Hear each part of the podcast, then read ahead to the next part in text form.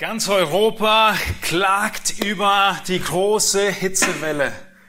Es ist heiß, es bleibt heiß, es ist an einigen Orten so heiß wie noch nie. Und in all dieser Hitze braucht es Wasser, um sich abzukühlen. In all dieser Hitze gibt es aber auch Dinge, über die wir selten und wenig nachdenken. Nämlich Prinzipien der Reinheit, die in Vergessenheit geraten, wenn der Sommer so heiß ist und es sich doch so wohl anfühlt mit weniger Kleidung. Diese Hitze kann schnell zur Versuchung werden. Nicht nur für Männer.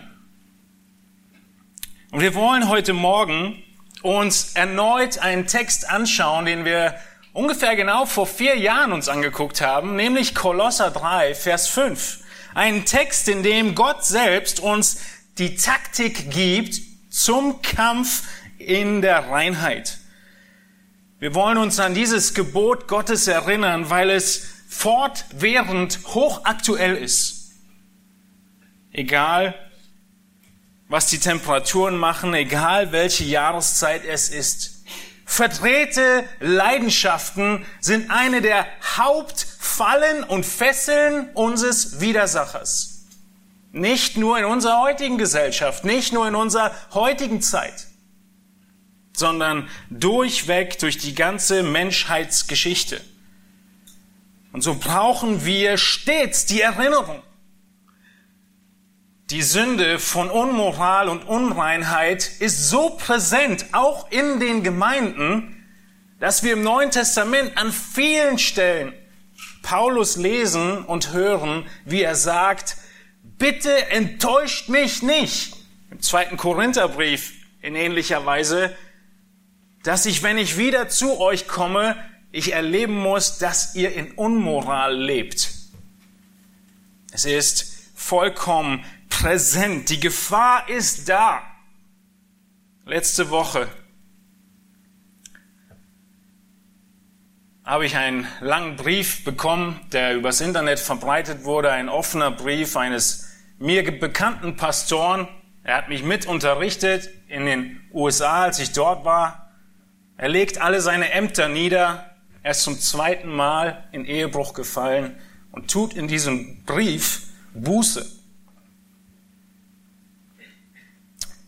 Es ist präsent, die Gefahr ist da und sie hat vor niemandem Halt. Vor niemandem. Und auch vor dir nicht.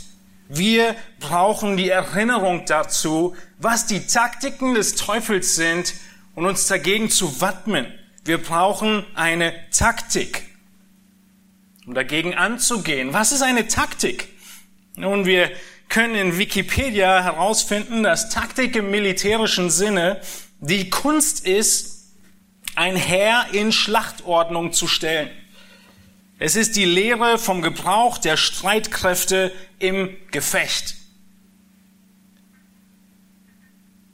Wikipedia heißt es weiter, dass unter dem Einfluss von Technik und Philosophie die Geschichte der militärischen Taktik im stetigen Wandel ist und die Technik, vor allem die Kriegstechnik, verändert sich und so muss das Militär sich anpassen in den Taktiken. Ich habe gute Nachricht für euch. Unser Widersacher verändert sich nicht. Die Taktik von ihm bleibt dieselbe und so bleibt auch die Taktik Gottes, wie wir in Reinheit siegreich sein können, dieselbe. Sie ist uns offenbart im Wort Gottes. Welche Taktik, wozu die Taktik welchen Kampf? Der Kampf um Reinheit. Es ist ein Konflikt zwischen deinem alten Ich und deinem neuen Ich. Zwischen dem, was du ablegst und dem, was du anziehen sollst. Und so wollen wir uns generell an die Taktik, die Gott uns gibt, für den Kampf gegen jede Sünde erinnern heute Morgen, aber im Speziellen anwenden auf den Kampf um Reinheit. Wir wollen Christus nachfolgen. Wir nennen ihn unseren Herrn. Und wir zeigen dies insbesondere, indem wir seinen Geboten Gehorsam leisten. Wie kann sich jemand da vorne hinstellen und sagen, was in Bezug auf Reinheit richtig und falsch ist, auf Moral richtig und falsch ist? Wir können es tun, weil wir die Bibel haben. Wir können genau das tun, weil Gott selbst Schöpfer der Menschen ist und den Menschen die Sexualität gegeben hat. Und er es auch ist, der diese einschränkt auf einen ganz bestimmten Bereich, nämlich das Umfeld der Ehe und sonst keinen anderen. So hat dieses Wort Gottes volle Autorität. Bitte schlagt mit mir zusammen den Kolosserbrief auf. Wir lesen in Kolosser 3 den ganzen Abschnitt von Versen 1 bis 7. Kolosser 3, die Verse 1 bis 7. Wenn ihr nun mit Christus auferweckt worden seid, so sucht das, was droben ist, wo der Christus ist, sitzend zur Rechten Gottes. Trachtet nach dem, was droben ist, nicht nach dem, was auf Erden ist. Denn ihr seid gestorben und euer Leben ist verborgen mit dem Christus in Gott. Wenn der Christus unser Leben offenbar werden wird, dann werdet auch ihr mit ihm offenbar werden in Herrlichkeit. Tötet daher eure Glieder, die auf Erden sind. Unzucht, Unreinheit, Leidenschaft, böse Lust und die Habsucht, die Götzendienst ist. Um dieser Dinge willen kommt der Zorn Gottes über die Söhne des Ungehorsams unter ihnen seid auch ihr einst gewandelt, als ihr in diesen Dingen lebtet. Paulus, er geht in Kolosser 3 über zu dem praktischen Teil der Anweisung. In Kolosser 1 und 2 hat er hauptsächlich davon gesprochen, ihr erinnert euch, wie herrlich und groß Jesus Christus ist. Und dass wir nichts und niemanden brauchen als Jesus allein, um Gott wohlgefällig zu leben. Und ab Kapitel 3, hier in diesen Versen, oder in Kapitel 3 könnte man fast sagen, spricht er davon, wie wir in Christus das jetzt ausleben. Was das bedeutet. Nicht nach Gesetz, nicht nach Askese, nicht nach Fasten und Enthaltsamkeit und Geboten, die nichts bringen, sondern entsprechend dem, was Gott getan hat, was er gewirkt hat, wie er uns vergeben hat, wollen wir ihm gehorsam sein. Und er beginnt in Vers 5 die Aufforderung enorm radikal. Und das ist die erste taktische Anweisung an dich.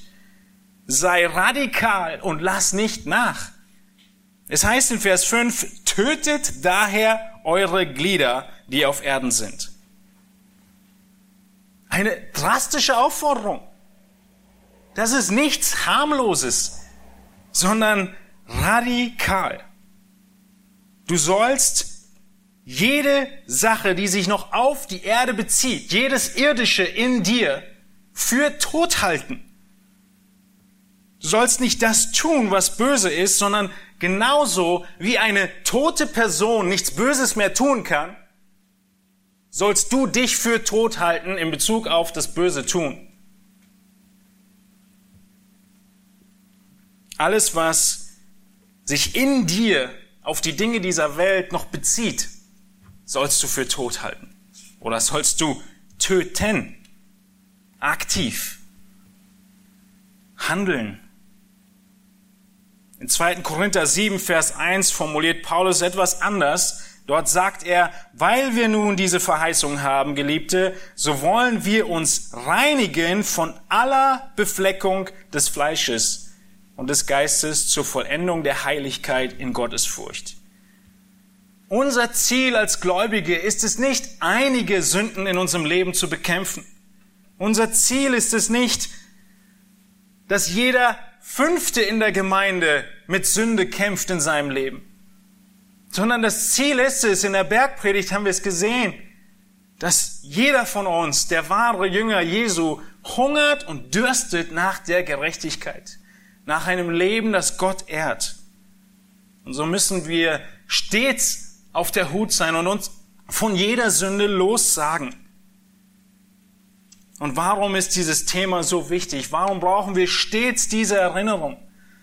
Weil es ein Thema ist, das vollkommen verdreht und in anderen Zielen und Ausrichtungen und Wertmaßstäben in unserer Gesellschaft gelebt wird. Alles in der Weltanschauung von Menschen, die Gott nicht kennen, dreht sich um einen selbst, um diese Leidenschaft, um diese Begierden. Es gibt keinen anderen Grund, warum das große Thema der Lieder und der Filme und der Unterhaltungsindustrie die Liebe ist. Doch diese Liebe ist umdefiniert. Sie ist verdreht. Sie ist in aller Regel nicht die Liebe zwischen einem Ehemann und einer Ehefrau. Es ist ganz egal, wie du, in welcher Beziehung du zu egal welcher Person stehst mittlerweile. Und so dürfen wir uns nicht täuschen lassen von den Ausreden, die die Gesellschaft uns vorgibt. Sie legt sie uns förmlich zu Füßen. All die Ausreden, die sich vollkommen logisch und natürlich und gut anhören. Und diese dürfen auch nicht uns davon hindern oder dazu führen, einen halbherzigen Kampf zu führen. Das bedeutet, diese Aufforderung, radikal zu sein, nicht nachzulassen, zu töten, gilt jedem Gläubigen und gilt jeder Sünde. Aber insbesondere führt Paulus hier mehrere Sünden an, die sich auf die verdrehten Leidenschaften beziehen. Und so merken wir, dass es ein großes und wichtiges Thema ist, wo Paulus Radikalität erwartet.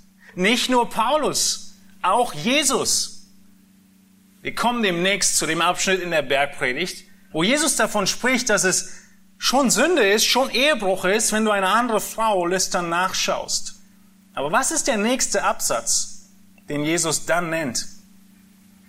Der nächste Absatz in Matthäus 5 lautet dann, dass du lieber deine Hand, die dich zur Sünde verleitet, abhackst und mit nur einer Hand in den Himmel kommst, als mit zwei in die Hölle. Jesus hat gezeigt, wie radikal sexuelle Sünde bekämpft werden muss. Egal, was es dich kostet. Und so sehen wir das auch hier bei Paulus. Es ist eine hohe Dringlichkeit in diesem Kampf. Jede Sünde muss getötet werden und du musst jetzt damit anfangen. Die Zeitform, die Paulus hier benutzt, ist der Imperativ, die Aufforderung, aber im Griechischen hat er noch mehr Varianten, das auszudrücken und er drückt hier aus, dass du anfangen sollst damit. Fang an, Unzucht, Unmoral, Unreinheit, Leidenschaft abzutöten. Es ist gut möglich, dass auch die Gemeinde in Kolosse, zu der er dies zuerst geschrieben hat, gewisse dieser Sünden akzeptiert hatte in ihren Kreisen nicht mehr drüber geredet hat. Und so fordert er sie auf, fangt an, dagegen zu kämpfen. Mit einer hohen Dringlichkeit. Wie sieht's bei dir aus? Hast du dich mit der ein oder anderen Sünde auch schon abgefunden? Dir die richtigen Erklärungen zurechtgelegt, die du dir in Erinnerung rufst, wenn die Versuchung kommt, anstatt die Wahrheit Gottes in Erinnerung zu rufen?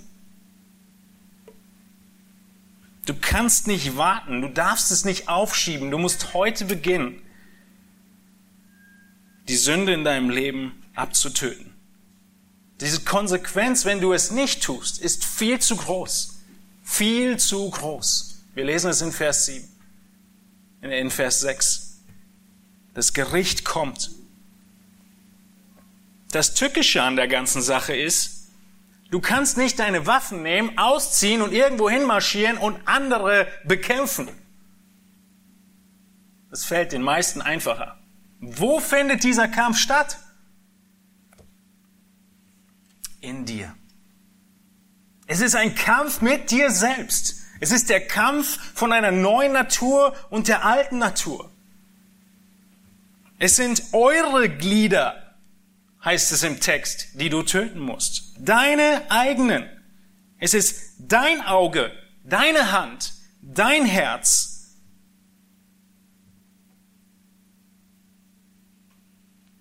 Du musst es tun. Und das Schlachtfeld ist in deinem Herzen, in deinen Gedanken, in deinen Wünschen, in deinen Begierden, in deinem Willen. Du musst kämpfen.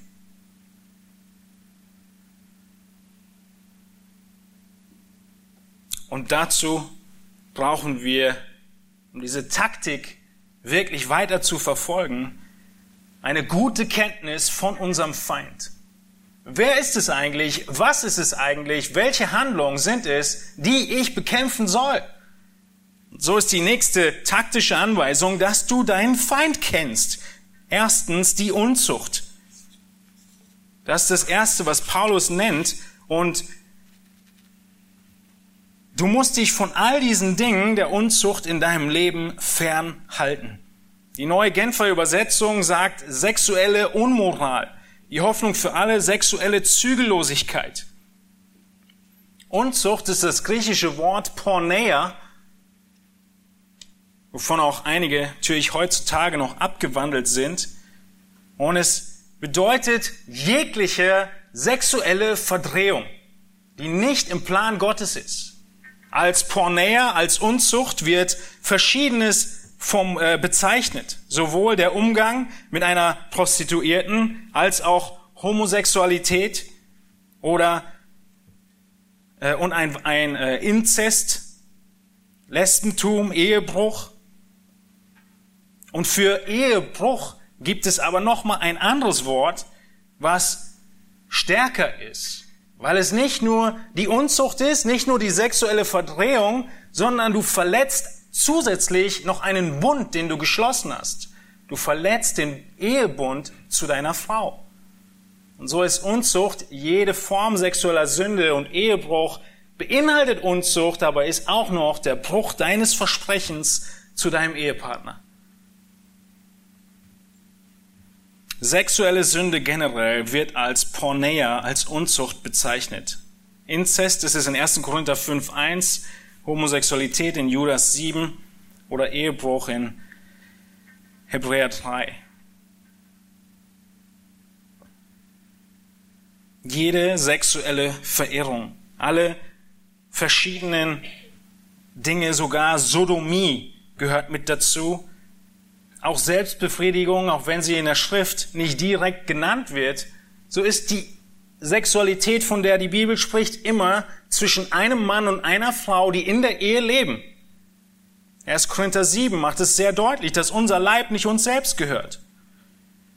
Jeder außereheliche Geschlechtsumgang. Das ist dein Feind. Du musst ihn kennen. Du musst es wissen, gegen was Paulus hier aufruft zu kämpfen. Was sollen wir damit tun? Kurzer Prozess. Töten.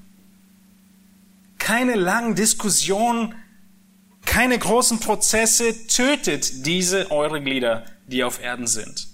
Wieso? Das heißt in Vers 6, um dieser Dinge willen kommt der Zorn Gottes über die Söhne des Ungehorsams. Unter ihnen seid auch ihr einst gewandelt, als ihr in diesen Dingen lebtet. Es ist nicht überraschend, wenn ihr sagt, das hat mein Leben gekennzeichnet. Ihr habt in diesen Dingen gelebt. Mehr oder weniger, so wie jeder andere in verschiedenen Sünden, mehr oder weniger. Aber es darf jetzt nicht mehr so sein. Es muss der Vergangenheit angehören. Jetzt bist du in Christus. Jetzt hast du die Kraft des Heiligen Geistes. Wir kommen gleich mehr darauf zu sprechen wie die Motivation aussieht und die weiteren Taktiken aussehen. Die nächste taktische Anweisung ist immer noch, den Feind zu kennen, nämlich die Unreinheit. Das nächste Wort, was Paulus benutzt, die nächste Tat, die wir töten müssen. Unreinheit ist eine Zusammenfassung von all den Taten und all den Gedanken der sexuellen Verdrehung oder Versuchung. Unreinheit. Es ist so trügerisch, das Vergnügen zu haben. Es ist nicht wahr, dass ein Christ sich nicht in Sünde auch vergnügen könnte. Er kann sich vergnügen. Aber was wahr ist, ist, dass es sehr, sehr kurz ist, weil jede Sünde eine Lüge Gottes, äh, des Teufels ist. Eine Lüge des Teufels, die dir die Sehnsucht stillen will, die du eigentlich hast. Aber das lebendige Wasser kommt nur von Christus. Alles andere ist Dreck. Alles andere vergeht sehr schnell. Auch wenn es ein kurzes zeitliches Vergnügen sei, möge, sein kann. Diese Unreinheit ist jede willentliche Ausübung verdrehter sexueller Aktivität, sowohl in Gedanken als auch in Taten. Und sie führt dazu, dass du auf alle Ewigkeit verloren gehst. Die Schrift ist deutlich. Neben dem, was ich gerade in Kolosser gelesen habe, heißt es in Galater 5, 19, die Werke des Fleisches sind offenbar. Es sind Unzucht, Unreinheit, Ausschweifung. Wieder beginnt die Liste mit diesen Sünden, mit diesen Taten. Dann folgt ihnen Götzendienst, Zauberei, Feindschaft, Hader, Eifersucht, Zorn, Selbstsucht, Zwistigkeit, Parteiung, Neiderei, Trinkgelagen, Völlerei und dergleichen. Und die Schlussfolgerung in Galater 5, 20, 21 ist, ich sage euch im Voraus, wie ich es euch schon sagte, dass die, die so etwas tun, das Reich Gottes nicht erben werden. Wir reden nicht von einer Kleinigkeit. Die Schrift, sie spricht so oft davon. Auch wenn es Dinge sind, die niemand sieht, sie werden offenbar werden. Der Ehebruch von dem Pastor, zu dem ich in der Einleitung gesprochen habe, der erste Ehebruch fand vor Jahren statt. Der zweite fand jetzt statt und ist rausgekommen, ist ans Licht gekommen. Aber er hat beide bekannt. Und er hat auch bekannt, dass er in all den Jahren dennoch, ohne sich was anmerken zu lassen, weiter in seinem Dienst stand. Ihr Lieben, niemand ist davor gefeilt. Egal wie schön du deine Fassade nach außen hin wahren kannst, Gott wird es offenbar machen.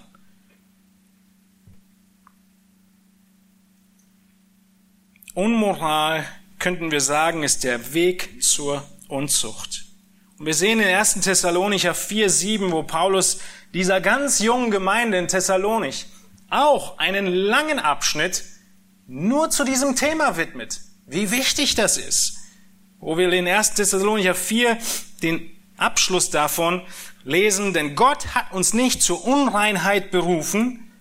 Wir sehen hier, das ist die generelle Verdrehung von Denken und Handeln in Sexualität, sondern zur Heiligung. Nicht zur Unreinheit berufen, sondern zur Heiligung. Paulus sagt da weiter, deshalb, wer dies verwirft, der verwirft nicht Menschen, sondern Gott, der doch seinen Heiligen Geist in uns gegeben hat. Der Heilige Geist selbst in deinem Leben, er erinnert dich daran, dass du in Sünde lebst. Immer und immer wieder. Und wenn du das nicht brichst, dann heißt es, sagt Paulus hier, du verwirfst Gott selbst. Du magst einen Prediger verwerfen, eine Predigt, irgendein Buch oder sonst was.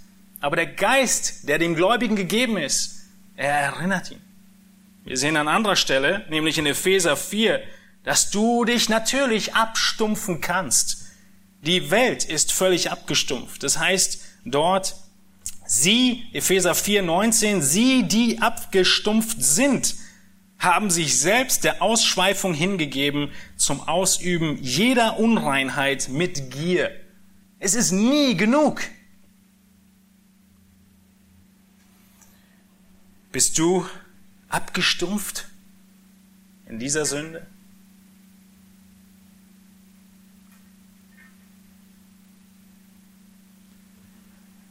Du musst deinen Feind kennen. Der Feind ist die Unzucht, ist die Unreinheit und die nächsten nehme ich zusammen, ist die schändliche Leidenschaft und die böse Begierde. Diese Leidenschaft, diese Begierde, sie bezeichnet jetzt nur noch die Gedanken. Die Unzucht war die reine Tat, die Unreinheit, beides, die Tat und die Gedanken, Die Leidenschaft und die Begierde sind nur noch die Gedanken. Wir denken an Matthäus 5, an die Worte Jesu. Wer in Gedanken. Und so müssen wir uns auch hier vor diesem schleichenden Anfang der sexuellen Sünde und Versuchung bewahren, uns davor hüten, dass diese Gedanken aufkommen. Gedanken von Sehnsucht einem anderen Menschen als unserem Ehepartner gegenüber. Gedanken von Leidenschaft. Gedanken von Begierde. Sie beginnt unscheinbar in deinem Herzen. Leidenschaft im Neuen Testament wird ausschließlich negativ in Bezug auf sexuell verdrehte Leidenschaft benutzt, dieses Wort. Heute haben wir auch einen positiven Begriff von Leidenschaft, ja, eine völlige Hingabe in etwas. Ich habe eine Leidenschaft für etwas. Es kann positiv sein, aber im Neuen Testament ist es immer negativ. In 1. Thessalonicher 4 die Verse, die wir gerade schon angeguckt haben, heißt es vorher in 1. Thessalonicher 4, Vers 4, denn das ist der Wille Gottes, eure Heiligung, dass ihr euch der Unzucht enthaltet, dass es jeder von euch versteht, sein eigenes Gefäß in Heiligung und Ehrbarkeit in Besitz zu nehmen. Nicht mit leidenschaftlicher Begierde wie die Heiden, die Gott nicht kennen.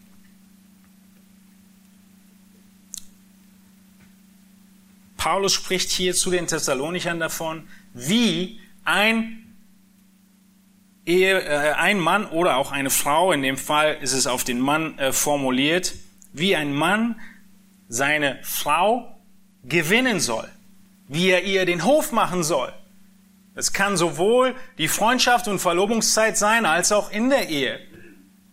Wie soll er sein eigenes Gefäß, äh, ich denke, die Auslegung ist die plausibelste, dass es die Frau ist, in Heiligung und Ehrbarkeit in Besitz nehmen.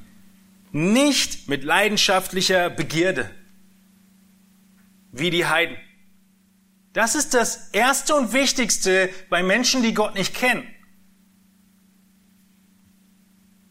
Und wir wissen ganz genau, dass es sich heute nicht geändert hat. Wie sollen wir es tun? In Heiligung und Ehrbarkeit. Wir ehren das andere Geschlecht. Wir helfen einander, heilig zu leben. Diese Leidenschaft bezeichnet Paulus in Römer 1 als den Höhepunkt der Sünde in der ganzen Welt.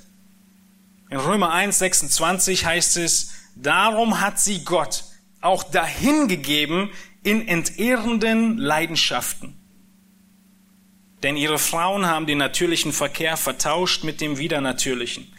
Gleicherweise haben auch die Männer den natürlichen Verkehr mit der Frau verlassen und sind gegeneinander entbrannt in ihrer Begierde und haben Mann mit Mann Schande getrieben und den verdienten Lohn ihrer Verirrung an sich selbst empfangen.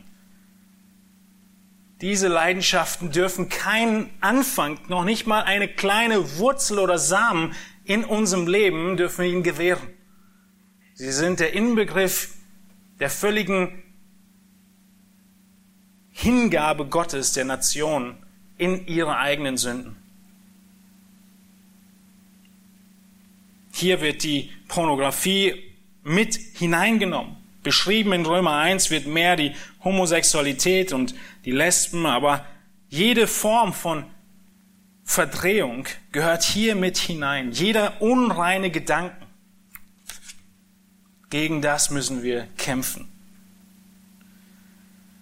Und das Tolle ist, dass wir es können. Und neben diesen taktischen Anweisungen, dass der Kampf radikal ist, dass wir den Feind kennen, die Unzucht, die Unreinheit und die Leidenschaft,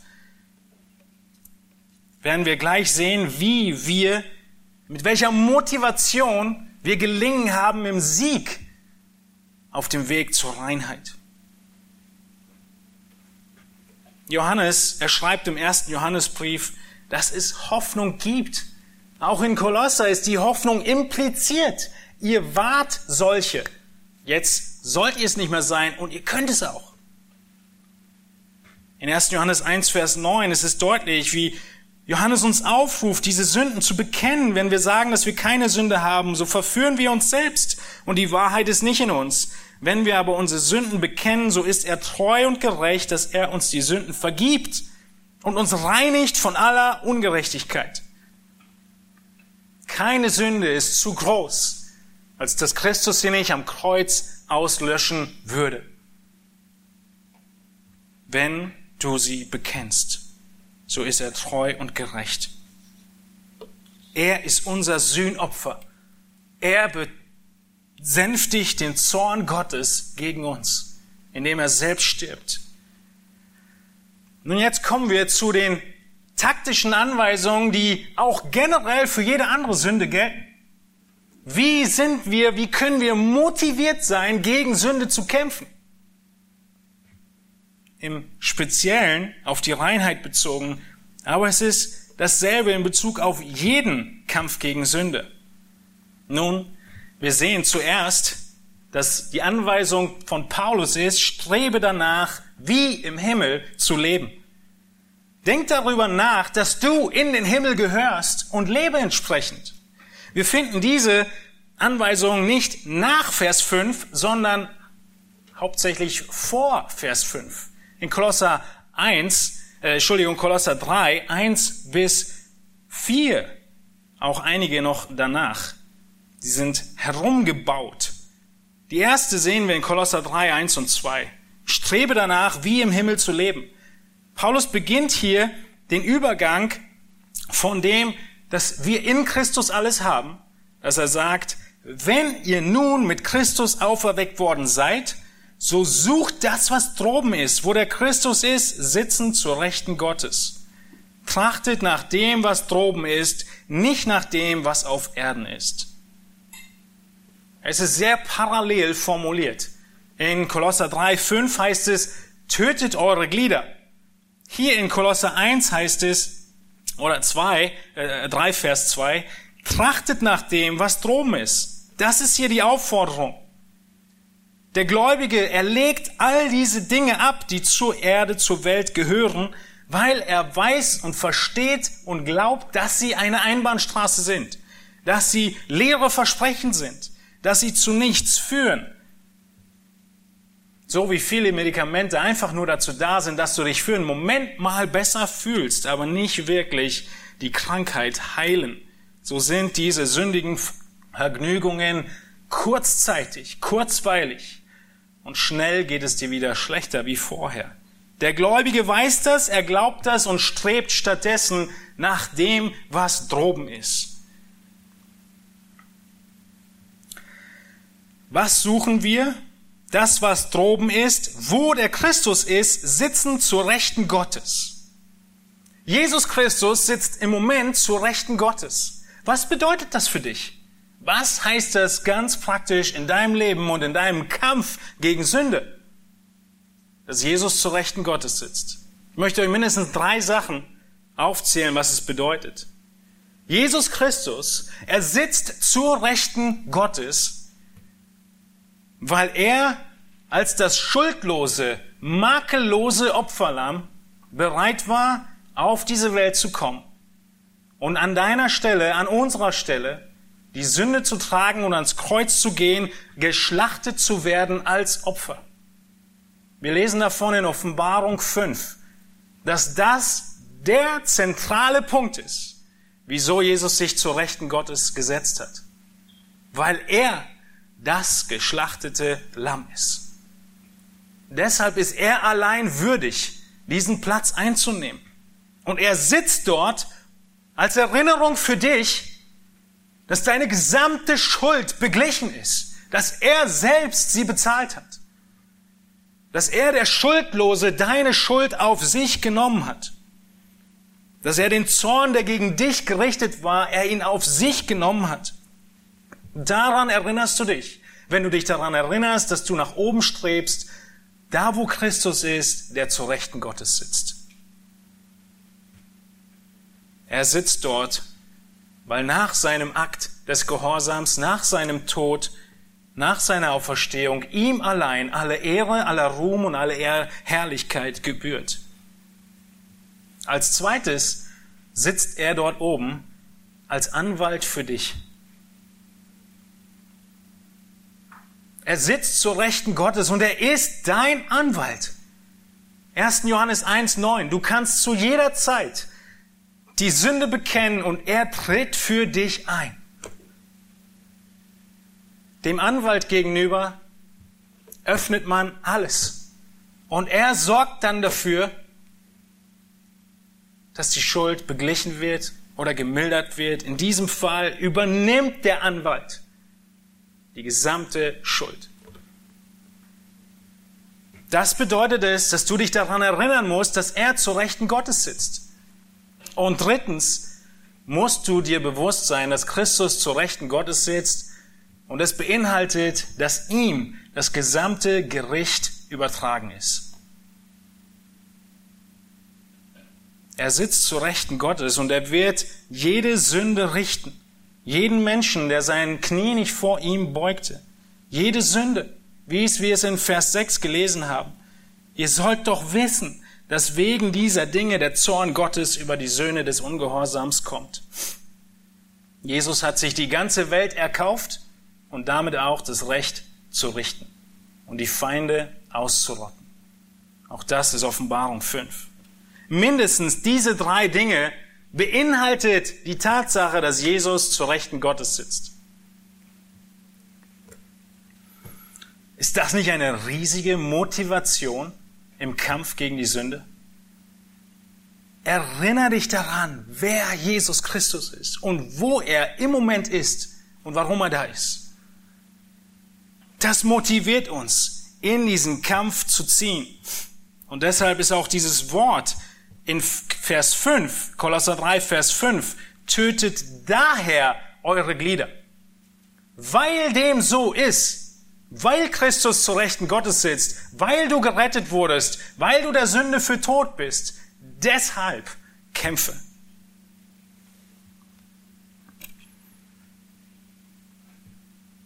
Die nächste taktische Anweisung ist, dass du dich erinnern musst, dass du die Seiten gewechselt hast. Du hast die Seiten gewechselt. Du gehörst zu denjenigen, für die der Anwalt der Anwalt ist und nicht der Richter. Du warst tot in all deinen Vergehen, aber du bist gerettet. Christus selbst hat dich erkauft. Er hat dich in ein neues Reich versetzt. Kolosser 1, Vers 13 heißt es, er hat uns errettet aus der Herrschaft der Finsternis und hat uns versetzt in das Reich des Sohnes seiner Liebe. Du bist nicht mehr Bürger dieses alten Reiches. Du bist dieser Regierung nicht mehr untertan. Du hast eine neue. Erinner dich daran. In Kolosser 2.11 wird ein anderes Bild benutzt. Er hat dich beschnitten. Er hat die alte sündige Natur, die Kraft hatte über dich, hat er von dir weggezogen, abgeschnitten beschnitten in Christus. Die Kraft der Sünde ist weggeschnitten, so wie damals als Bild Israel beschnitten wurde, die Männer. So spiegelt dieses Bild auf uns heute wieder, dass die Kraft der Sünde des Fleisches weggeschnitten ist. Kolosser 2,14 hat Paulus gesagt, er hat deinen Schuldschein der Sünde ausgelöscht. Sie ist weg. Sie ist beglichen. Erinner dich daran. Du hast die Seiten gewechselt. Du warst einst in diesen Sünden, aber jetzt nicht mehr. Und du bist auferweckt worden mit Christus. In Christus bist du auferweckt worden. Ein neues Leben. Auferweckt aus den Toten. Und unser Leben ist verborgen mit Christus. Kolosser 3,3. Du hast die Seiten gewechselt. Das soll deine Motivation stärken in diesem Kampf. Und die Anweisung ist, die taktische Anweisung, denk darüber nach. Studiere diese Themen. Denk darüber nach, dass du die Seiten gewechselt hast. Und nimm den Kampf gegen die Sünde auf dich, denn sie hat keine Macht mehr über dich. Du bist ein Kind Gottes. Natürlich redet der Teufel dir ein, dass das Gras auf der anderen Seite immer noch grüner ist, Aber der Teufel, er kann nichts anderes als zu verdrehen. Er kann nichts Gutes und nichts Neues schaffen. Die Sexualität ist nicht vom Teufel geschaffen. Sie ist nichts Schlechtes. Sie ist von Gott selbst geschaffen. Wir lesen in 1. Mose 2 davon. Gott, er erschafft den Mann. Gott, er erschafft in seiner Einsamkeit eine Frau für ihn. Und er erschafft die Ehe. Sie sollen eins sein, sie sollen Mann, äh, sie sollen Eltern verlassen und ein Fleisch werden. Alles in 1. Mose 2. Er ist es, der es geschaffen hat. Er ist es, der die Grenzen dafür festlegt, wie sie gelebt wird, die Sexualität. Die nächste taktische Anweisung ist, dass du dir die Kraft Christi bewusst machen musst, die dir zur Verfügung steht. Sie steht dir zur Verfügung. Du musst sie gebrauchen, du musst sie nutzen. All diese Waffen, Kolosser 3.3 heißt es, euer Leben ist verborgen mit dem Christus in Gott. In Kolosser 3, 9 und 10, einige Verse später in dem Kapitel, heißt es, ihr habt ja den alten Menschen ausgezogen mit seinen Handlungen und den neuen angezogen, der erneuert wird zur Erkenntnis nach dem Ebenbild dessen, der ihn geschaffen hat. Das ist doch vonstatten gegangen in deinem Leben lebe in diesen deinen neuen Kleidern. Es heißt weiter, neben dem, dass wir ein neues Wesen haben in Christus, sind wir Geliebte, Heilige und Auserwählte. In Kolosser 3, Vers 12 ist das Motivation von Gott für dich im Kampf gegen die Sünde. Weil du auserwählt bist, heilig und geliebt, deshalb kämpfe, deshalb leg die alten Kleider ab, zieh die neuen an. Kolosser 3,12. Und welche Kraft steht uns zur Verfügung? Nun, Jesus hat uns nicht als Weisen zurückgelassen, sondern er hat uns den Heiligen Geist gegeben. Er hat uns den Geist gegeben, wie er in Römer 8, Vers 12 beschreibt. Wir sind also Brüder, dem Fleisch nicht verpflichtet, gemäß dem Fleisch zu leben. Die Macht des Fleisches ist begrenzt. Denn wenn ihr gemäß dem Fleisch lebt, so müsst ihr sterben. Wenn ihr aber durch den Geist die Taten des Leibes tötet, so werdet ihr leben. Wir beten, dass Gott uns die Gnade schenkt und die Kraft in seinem Geist, in diesen Anfechtungen und Versuchungen standhaft zu sein. Und das sind die wichtigen Taktiken, die Gott uns vorgibt. Es ist keine Askese, kein Plan, du musst dies, du darfst jenes und sonst was, sondern dein Denken muss sich verändern. Wer bist du? Was hat Christus für dich getan? Und das Letzte ist, dass du die taktische Anweisung befolgen musst, stets im Zusammenhalt der Gruppe zu bleiben. Wir sehen diese Aufforderung und dieses, diese Motivation zu kämpfen zum Ende von Kolosser 3. Wir sehen in Kolosser 3, dass er endet damit, dass wir das Wort Gottes, das Wort des Christus reichlich in uns wohnen lassen.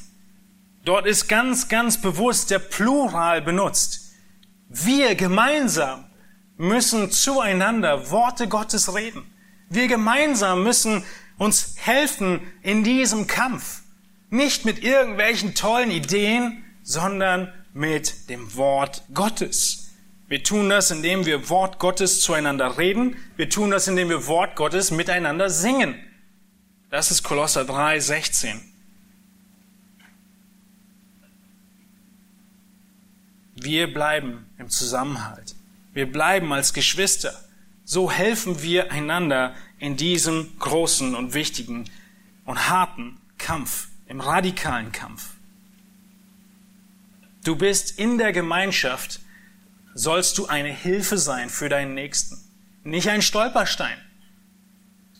Ihr tut das, aber wir brauchen diese Erinnerung, dass wir unsere Gedanken auch miteinander als Geschwister reinhalten, dass wir einander nicht in Versuchung bringen, dass wir uns kleiden, die Schwestern in ehrbarem Anstand mit Schamhaftigkeit, wie Paulus in 1 Timotheus 2.9 sagt. Auch hier ist der Anstand und die Schamhaftigkeit wichtiger, auch in Hitze, als das Wohlfühlen. Denn es ist schrecklich, verurteilt zu werden, weil du anderen zum Anstoß geworden bist. Die Männer müssen ihre, die Frauen generell wie ein Gentleman behandeln. Sie können es sich nicht erlauben, mit dem anderen Geschlecht zu schäkern. Ehren wie Schwestern, wie in 1. Thessalonicher 4, in Ehrbarkeit. Es ist so etwas Besonderes, was zu ehren ist, die unterschiedlichen Geschlechter und die unterschiedlichen Rollen. Wir müssen uns bewusst sein, dass wir in der Gemeinschaft stark sind. Wir sollen in der Gemeinschaft einander Ermutigung und Hilfe und Stärkung sein und nicht Anfechtung. So sehen wir, dass es Gottes Plan ist, dass wir rein sind. Dass diese Versuchung enorm groß ist, an sehr vielen Stellen in der Schrift vorkommt. Und dieser Krieg, von dem in keiner Zeitung berichtet wird, dieser Kampf um Reinheit, dieser Konflikt zwischen deiner alten und deiner neuen Identität in Christus, du musst heute aktiv werden. Wir haben hier in Kolosser 3,5 uns erinnert an diese wichtige Aufforderung von Paulus, alles zu töten, was noch irdisches in uns ist, nämlich die Unzucht, jede Tat sexueller Sünde, die Unreinheit, alle Taten und Gedanken zusammen, die Leidenschaft und die böse Lust, die in Gedanken und Ta beginnen und die Habsucht, die Götzendienst ist. Diese Handlungen zu töten, was bedeutet es? Die Handlung zu töten bedeutet, dass du dich entschieden dagegen stellst, dass du in deinem Leben fortwährend jede, jedes Anzeichen dieser Sünden ablehnst und von dir wegstößt. Dass du diese Sünden, diese Taten nicht fütterst, nicht nährst, nicht pflegst. Dass du sie auch nicht im Heimlichen begehrst oder hinter verschlossenen Türen ausübst. Stattdessen bedeutet es, dass du alles tust, was in deiner Macht steht, um es von deinem Leben zu verbannen. Du betest um Gottes Gnade, sie zu überwinden. Du studierst die Schrift und all diese Taktiken, die wir durchgegangen sind, um in Gnade und in Erkenntnis diese Sünde zu überwinden. Männer wie Frauen. Und wir bitten andere, unsere Geschwister, um Hilfe, diese Handlung überwinden zu können. Wir töten die Glieder, die auf Erden sind.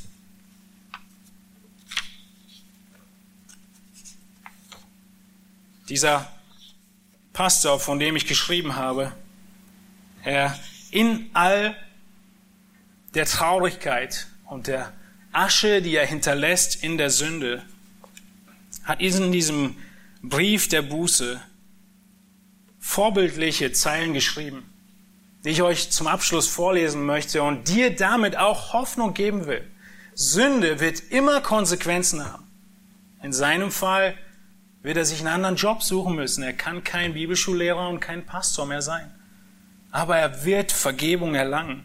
Und diese Worte, sie mögen hoffentlich auch euch Hoffnung geben, wenn ihr in Sünde lebt, den Schritt zu gehen aus der Sünde heraus und die Gnade Christi umso größer sein zu lassen. Er schreibt, vor einigen Jahren, noch vor der Gründung der Gemeinde, habe ich mich von meinem Hochzeitsgelübden getrennt und das Ehebündnis gebrochen, das ich vor 36 Jahren mit meiner lieben Frau geschlossen hatte.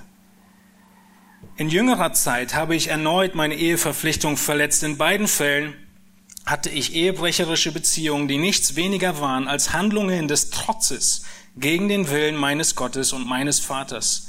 Ein Ausdruck tiefgründiger Undankbarkeit für das herrliche Evangelium Jesu Christi, das ich so sehr schätze. Ich bekenne diese Sünde und übernehme die volle Verantwortung dafür. Es gibt keine Rechtfertigung, keine Ausreden oder Rationalisierung für mein Verhalten. Ich habe in Handlungen des Götzendienstes die Sünde über Gott gewählt. Ich schäme mich zutiefst für die ungeheuerliche Ungeheuerlichkeit meiner Rebellion und für die Heuchelei, einen Dienst auszuüben, während ich meine Sünde im Schatten versteckt hielt. Ich bin zerbrochen aufgrund der Größe meiner Vergehen gegen Gott, die Zerstörung, die ich meiner Frau zugefügt habe, die Trauer, die ich auf meine Kinder gebracht habe und die Enttäuschung der Menschen, mit denen ich das Ältestenamt teilen durfte. Obwohl es völlig unverdient ist, bitte ich Sie demütig, mir meinen Verrat an Ihrem Vertrauen und Ihrer Freundschaft zu verzeihen. Mit jedem verstreichenden Tag bricht das frische Bewusstsein dieses Verrats mein Herz und immer auf immer tiefere Weise und lässt mich nicht mehr als eine Hoffnung in die Errungenschaften des Kreuzes zurück, an die ich mich verzweifelt klammere. Trotz tiefer Trauer und Scham bin ich meinem himmlischen Vater zutiefst dankbar dafür, dass er diese Sünde gnädig aufgedeckt hat und mich gezwungen hat, mich von ihr abzuwenden. Die Verheißung, dass er diejenigen, die er liebt, züchtigt, damit seine Kinder an seiner Heiligkeit teilhaben können, gibt mir Hoffnung und Trost. Meine gegenwärtigen und schmerzlichen Umstände sind sowohl für meine Ehefrau als auch für mich die gnädige Überprüfung der Vaterschaft Gottes und meiner geistlichen Vaterschaft geworden. Wegen meiner Sünde habe ich mich vom Amt des Ältesten disqualifiziert. Außerdem habe ich keine Bestrebungen, irgendeinen hauptamtlichen Dienst fortzuführen. Mein Fokus ist ganz darauf gerichtet, genau das zu korrigieren, was ich zu lange ignoriert habe. Das Wohlergehen unserer Ehe. Dieser langfristige Prozess hat bereits mit erfahrenen Seelsorgern begonnen und wird unter ihrer Aufsicht und einem Team von qualifizierten Mitarbeitern erweitert, die auch zur Wiederherstellung und Stärkung unserer Beziehung beitragen werden. Lasst uns gemeinsam beten.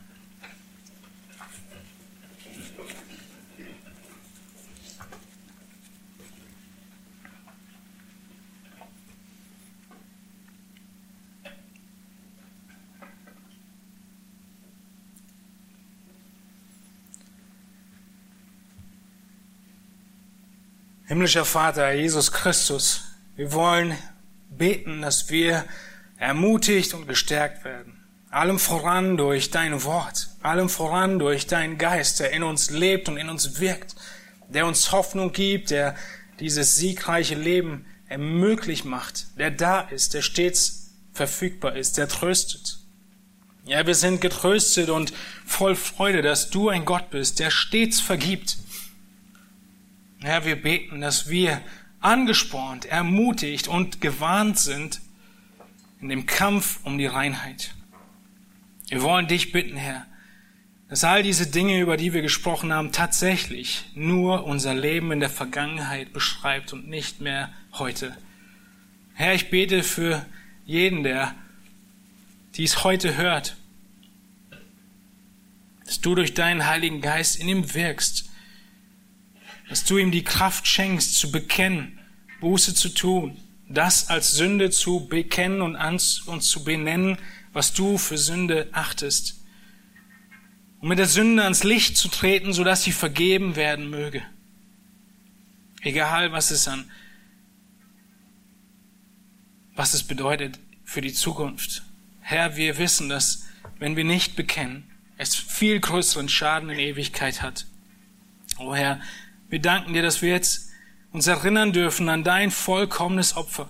Wie wir es gerade in der Predigt schon getan haben, dürfen wir es jetzt zeigen und leben, dass wir an dieses vollkommene Werk Christi, an die volle Sühnung für unsere Schuld glauben, indem wir das Abendmahl nehmen.